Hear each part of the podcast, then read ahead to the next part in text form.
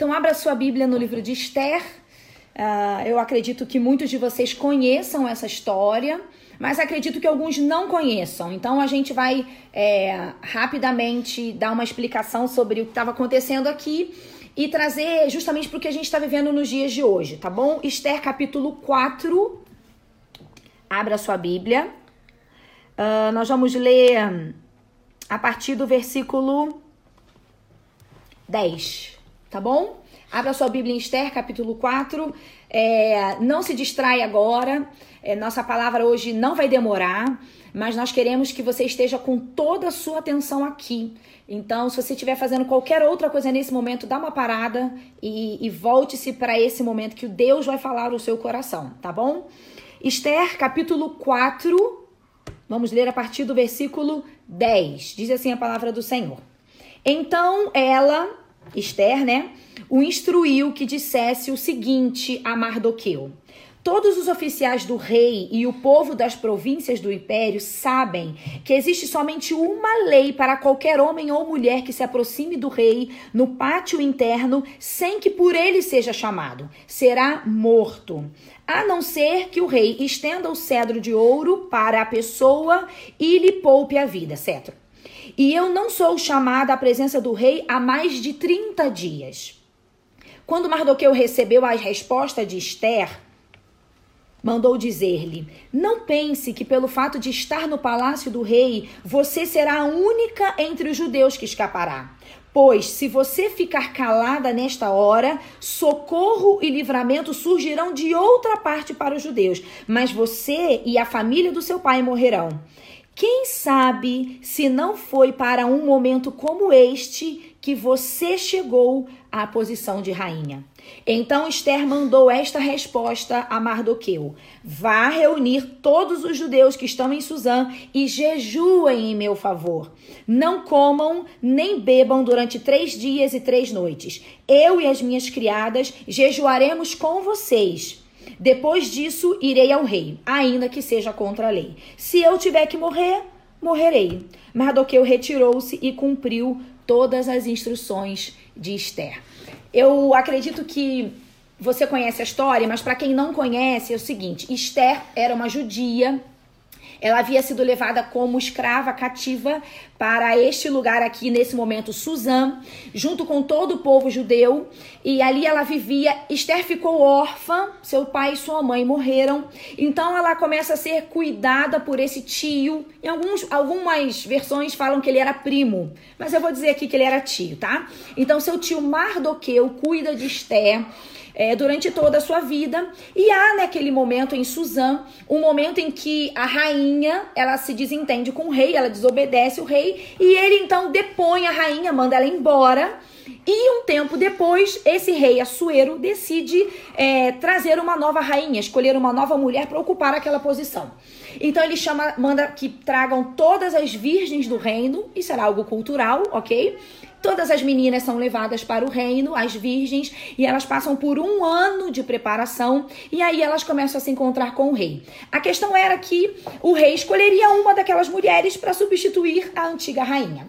Bom, gente, é, Esther é levada para o reino, para o palácio, né, junto com essas outras mulheres, e ela se encontra com o rei e o rei vê nela algo muito especial, não somente porque ela era bela, mas com certeza Esther era uma mulher diferente de todas as outras. Ela é escolhida como rainha, uma judia, e agora se torna rainha é, de Suzão, o rei da Pérsia. Bom, o tempo passa e é levantado uma perseguição aos judeus por um homem mau que está ali no palácio. Depois você vai ler a história, tem todo um contexto, não vai dar tempo de explicar tudo. Amor, quando eu conto a história para Ana Raquel, se eu não falar o nome, não adianta. A Ana Raquel quer que conte tudo é, certinho, né? É, Amã, é isso aí. Amã, um homem é, mau que se levanta contra Mardoqueu, ele se levanta com uma grande perseguição e ele consegue enganar o rei e o rei dá um decreto de que todos os judeus teriam que ser mortos num dia determinado. Gente, é, quando essa notícia, notícia se espalha pelo reino, os judeus entram. O, importante, o reino era, era, era contido. É, é, era formado por várias províncias. Então tinham judeus de todas as províncias e, e Assuero mandou cartas para que fosse cumprido o decreto em todas as províncias. Então, naquele determinado dia, todos os judeus seriam exterminados. Olha que loucura, gente. Lembre-se, judeu, povo de Deus, tá?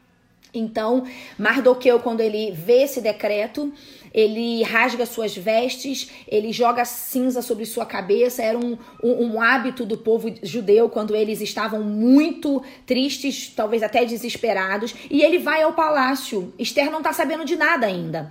É, ele vai ao palácio e conta para ela o que está acontecendo e diz a ela: vai falar com o rei, porque nós vamos ser exterminados, nós vamos ser mortos.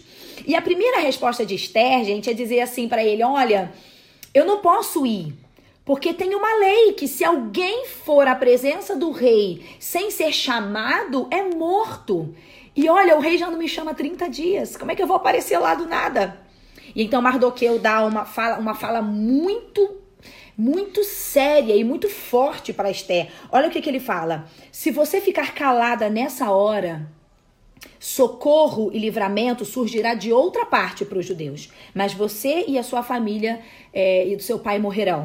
Aí ele diz uma frase muito linda: Quem sabe se não foi para um momento como este que você chegou à posição de rainha. Ele tá, ele tá chamando Esther ao seu compromisso de dizer: olha, você não está aí à toa.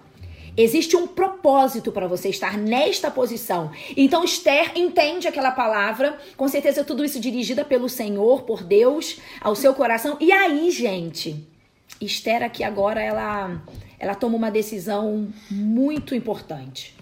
E a decisão dela está no versículo 16 do capítulo 4 de Esther, que diz assim: Vá, reúna todos os judeus que estão em Suzã e jejuem em meu favor. Não comam nem bebam durante três dias e três noites. Eu e as minhas criadas também jejuaremos. E depois do jejum, depois da busca pelo Senhor, depois de desse momento de contrição, eu irei ao rei. E se eu tiver que morrer, eu morrerei. Mas eu vou cumprir aquilo então que está é, designado a mim neste momento. E assim ela faz, gente. Conta o final da história. Conta. Tá.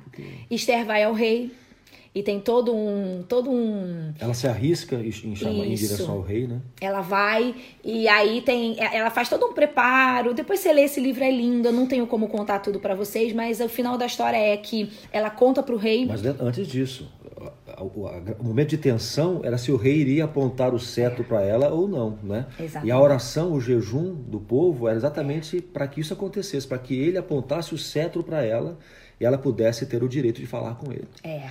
E o rei, então, sim, levanta o cetro é, para ela, permite que ela diga o que está acontecendo, ela prepara todo um momento para dizer, e aí ela diz: Olha, rei.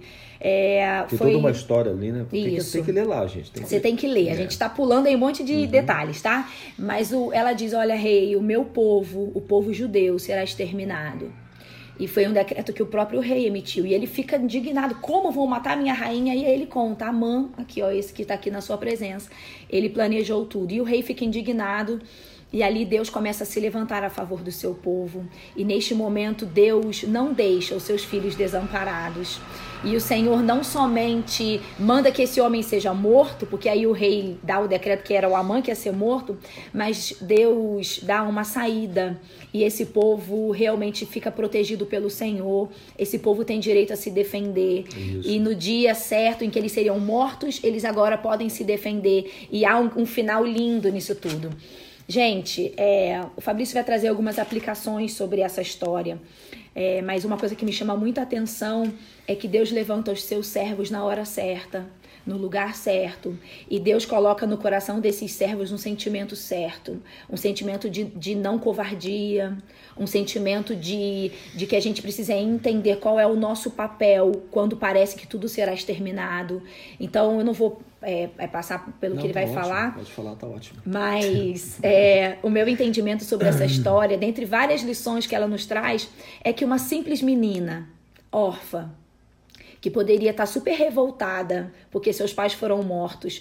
Talvez quando foi invadida Jerusalém, não sei quando seus pais morreram, mas uma menina abandonada, talvez se achava abandonada por Deus, ela é levada para uma posição de muita importância, mas não só para que ela tivesse uma vida maravilhosa de rainha. Não.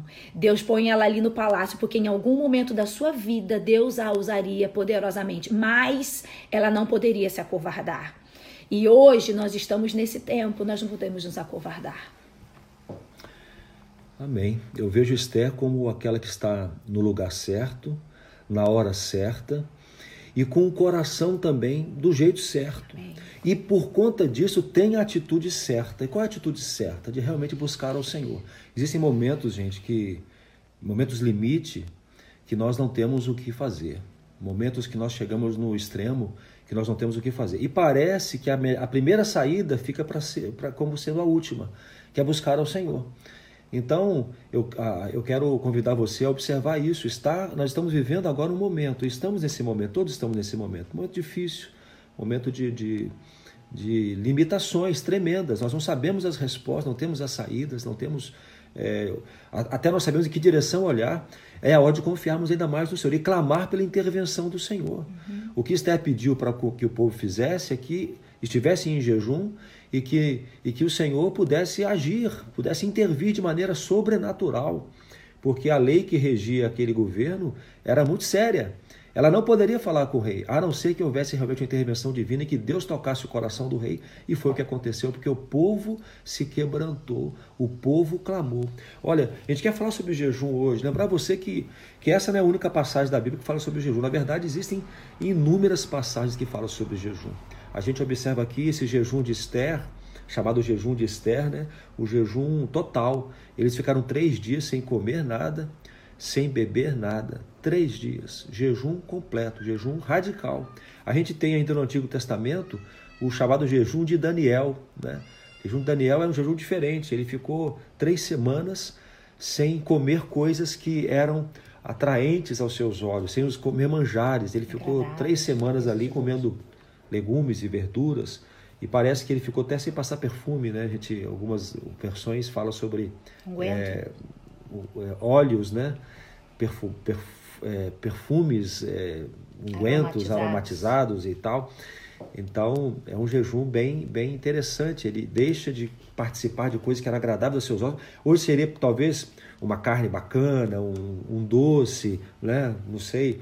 E ele come legumes e, e verduras. E, isso é o seu jejum. E temos no Novo Testamento o próprio Jesus, que antes de começar o ministério fica 40 dias sem comer nada. O de Daniel é o jejum parcial. Os prazeres, né? né? É, o jejum parcial, que você come alguma coisa. Abstém-se dos prazeres, das coisas gostosas. O jejum de Jesus, nós podemos chamar, por incrível que pareça, de jejum normal, porque ele não come nada, mas ele ele bebe água, né? dá a entender que ele bebe água, porque no final dos 40 dias ele tem fome, ele não tem sede. E, e é interessante porque o próprio Jesus jejua. E a igreja de Jesus, os, os, os, primeiros, nos primeiros dias, os discípulos de Jesus, eles também foram orientados pelo próprio Jesus quanto ao jejum. Então eu, eu costumo, quando eu falo sobre jejum, né, eu falo um pouco constrangido, porque eu vivi a minha vida inteira praticamente sem viver o jejum, sem a disciplina do jejum. É, eu, eu, na igreja eu digo que era tão secreto, a gente aprendia que olha, não pode falar quando está jejuando, não pode falar, porque se falar aí perdeu o efeito. Então ninguém falava. E eu fui descobrir depois que a gente não falava porque a gente não fazia também. Não é porque a gente fazia e não queria compartilhar, porque a gente não fazia. Eu fui descobrindo que a gente não, não, não viveu essa prática do jejum. E quando você vai para Mateus capítulo 6, por exemplo, né, quando Jesus ensina a orar, ele fala também sobre o jejum. E dá a entender nitidamente, de maneira óbvia, né, que o jejum fazia parte, faria parte da rotina dos, dos seus discípulos depois que Jesus voltasse aos céus. Porque ele fala: quando orardes, né? Quando orares, vão fazer assim. Cuidado com os hipócritas. E no mesmo texto ele fala: quando jejuardes. Ele está querendo que a gente vai jejuar, é, né? É algo tão natural, ele não está uhum. querendo provar para os discípulos que tem que jejuar. Está dizendo, ó, quando vocês jejuarem, vocês façam assim, assim, assado. E aqueles cuidados que nós sabemos que temos que ter com relação ao jejum. Então, meus queridos irmãos e amigos, a nossa palavra hoje é uma palavra de desafio a você sobre a disciplina espiritual do jejum. Vivencie o jejum.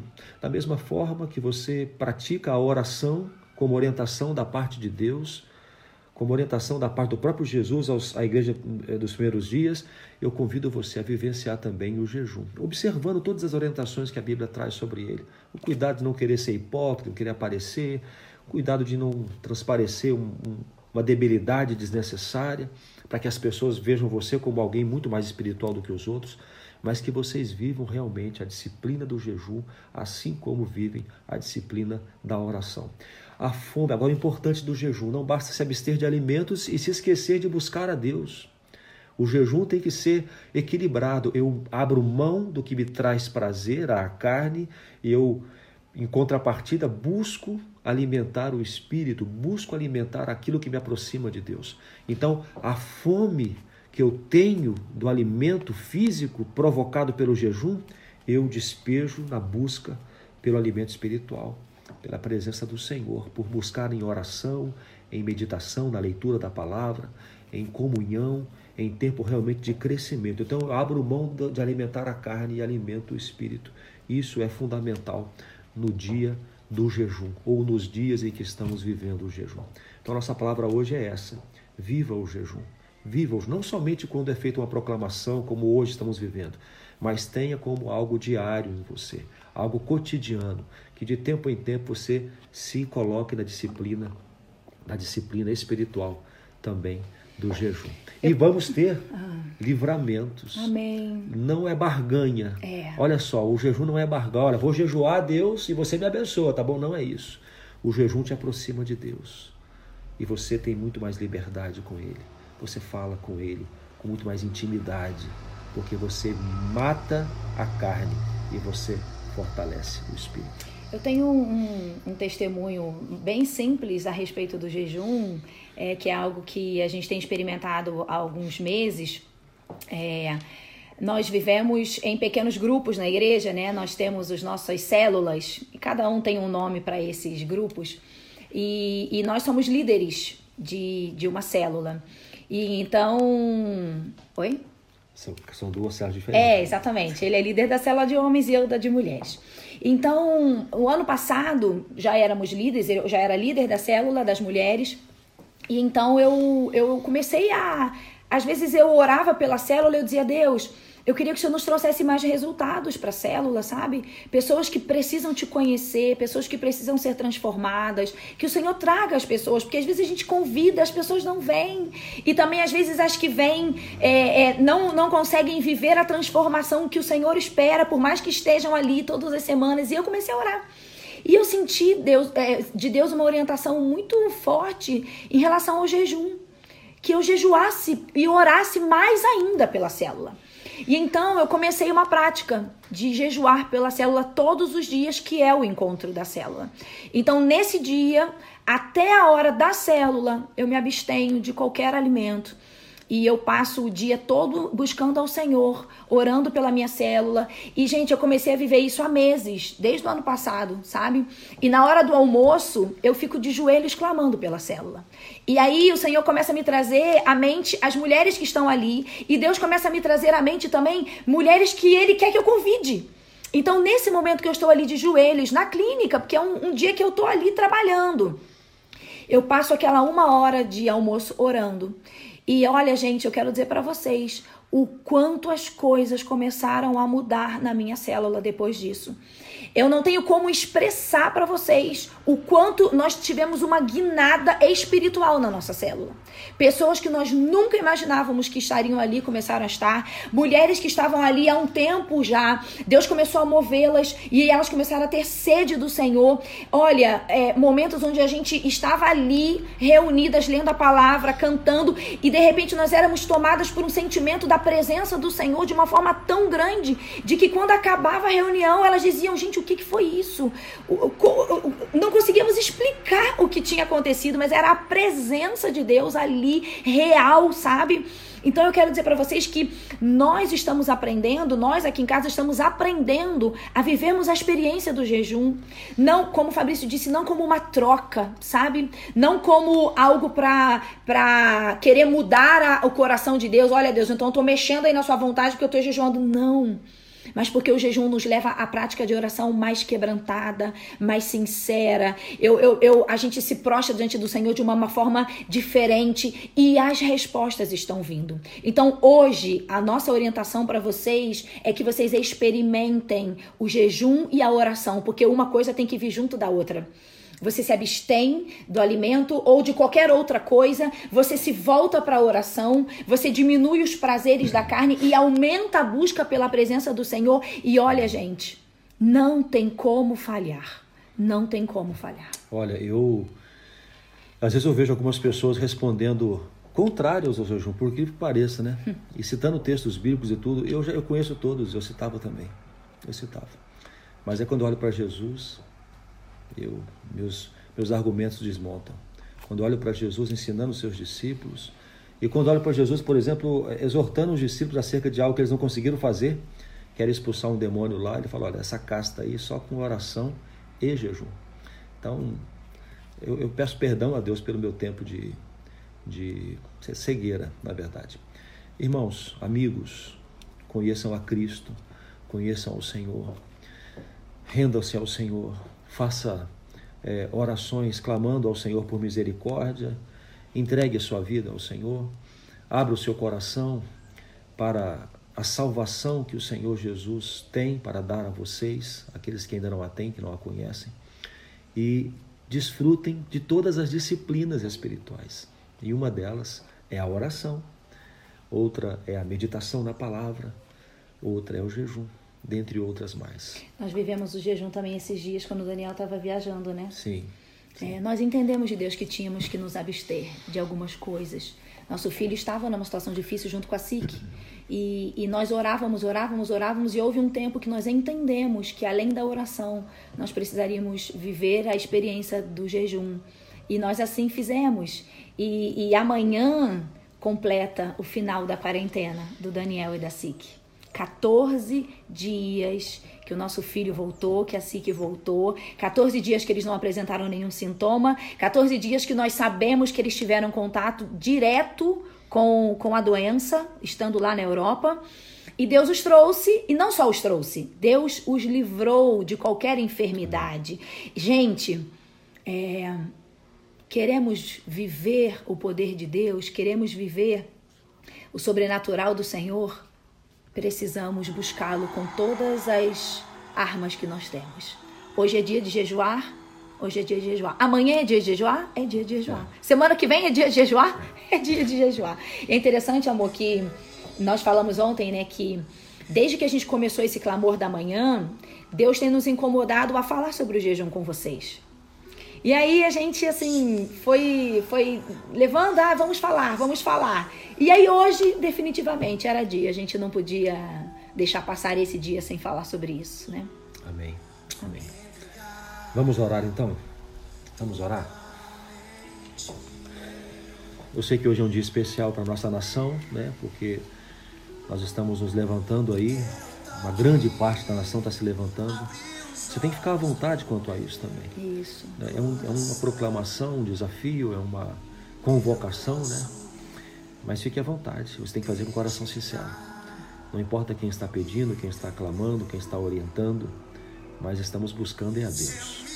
Estamos buscando é a Deus. Então, feche os seus olhos. Vamos espiritualmente nos dobrar diante do Senhor e clamar a Ele